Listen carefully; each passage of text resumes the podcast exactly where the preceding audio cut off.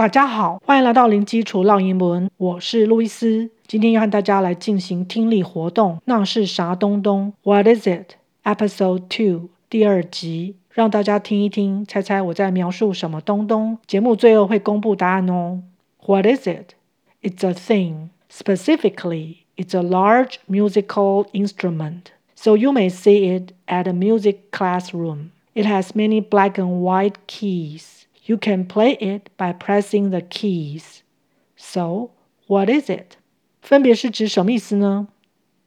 It's a thing，它是个物品。thing 东西物品，th 舌头要伸出来。thing thing specifically, it's a large musical instrument, so you may see it at a music classroom. 具体而言，它是一个大型乐器，所以你可能会在音乐教室看到。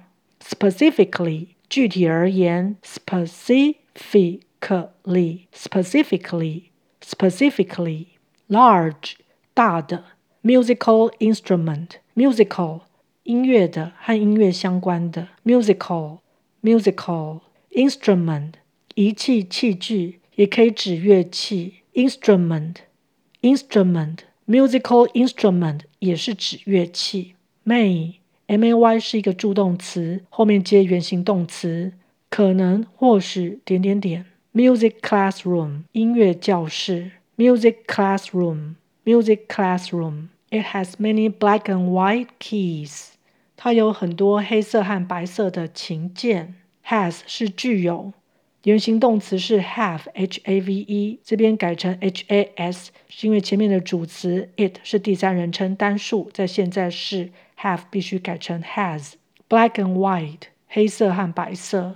Keys 在这里不是指钥匙，而是指琴键。电脑键盘上的按键也是用 key 这个字。如果要讲整组的键盘或是整组的琴键，就称为 keyboard，加上 board b o a r d 是一个板子。Keyboard keyboard you can play it by pressing the keys。你可借由按下琴键来弹奏它。Play 弹奏、演奏。By 是借由利用点点点的方法。Pressing 我们先看到 press 是按下去、压下去。那这边加 ing 是因为 by 是一个介系词，后面必须接名词，所以把 press 这个动词加上 ing，它变成动名词。So what is it? 嗯，那是啥东东呢？Let's listen again。我们再来听一次哦。What is it? It's a thing. Specifically, it's a large musical instrument, so you may see it at a music classroom. It has many black and white keys.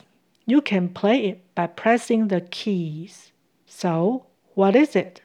公布答案. The answer is piano. 钢琴 piano piano. Did you get it right? 你答对了吗?你答对了吗？OK，今天就分享到这儿，感谢收听零基础溜英文，下回见。Thanks for listening. Until next time.